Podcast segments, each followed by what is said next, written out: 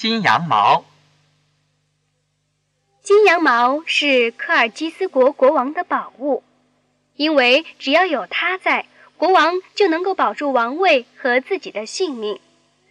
所以国王就把金羊毛钉在阿瑞斯圣林的一棵树上，并且派了一只巨龙日夜守护着它。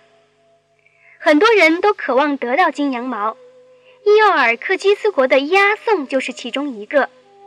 他为了夺回被叔父抢走的王位，决定一定要把金羊毛拿到手。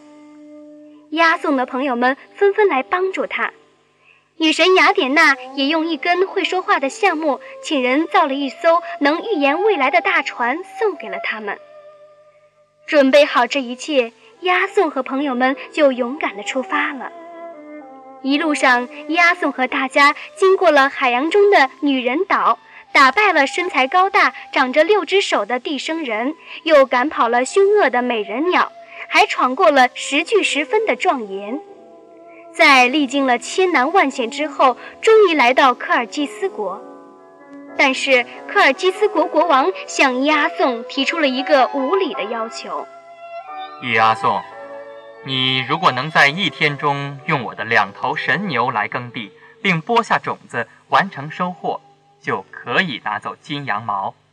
可是国王的那两头神牛非常凶猛，口中能吐出熊熊的大火，没有人敢靠近他们。国王这样做其实是想让神牛喷出的火把押送烧死。但国王有个漂亮的女儿，名叫美迪亚，她爱上了英俊的押送，就决定要帮助他。美迪亚配好了一种魔药，偷偷地送给了押送，并且告诉他制服神牛的方法。押送把魔药涂在身上后，顿时力气大增。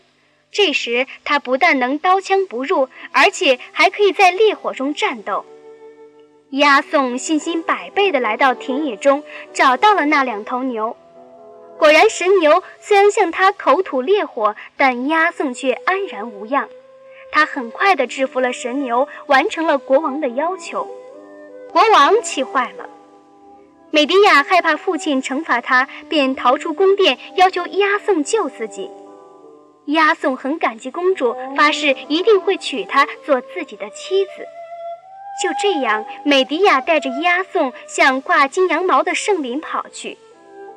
金羊毛在夜里把圣林照得像白天一样明亮。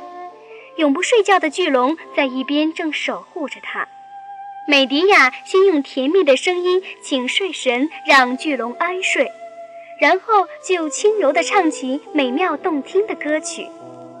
巨龙忍不住打瞌睡了，但他还是使劲地抬着头，嘴也大大的张着。接着，美迪亚又念起咒语，拿小树枝蘸着神水洒在巨龙的眼睛里。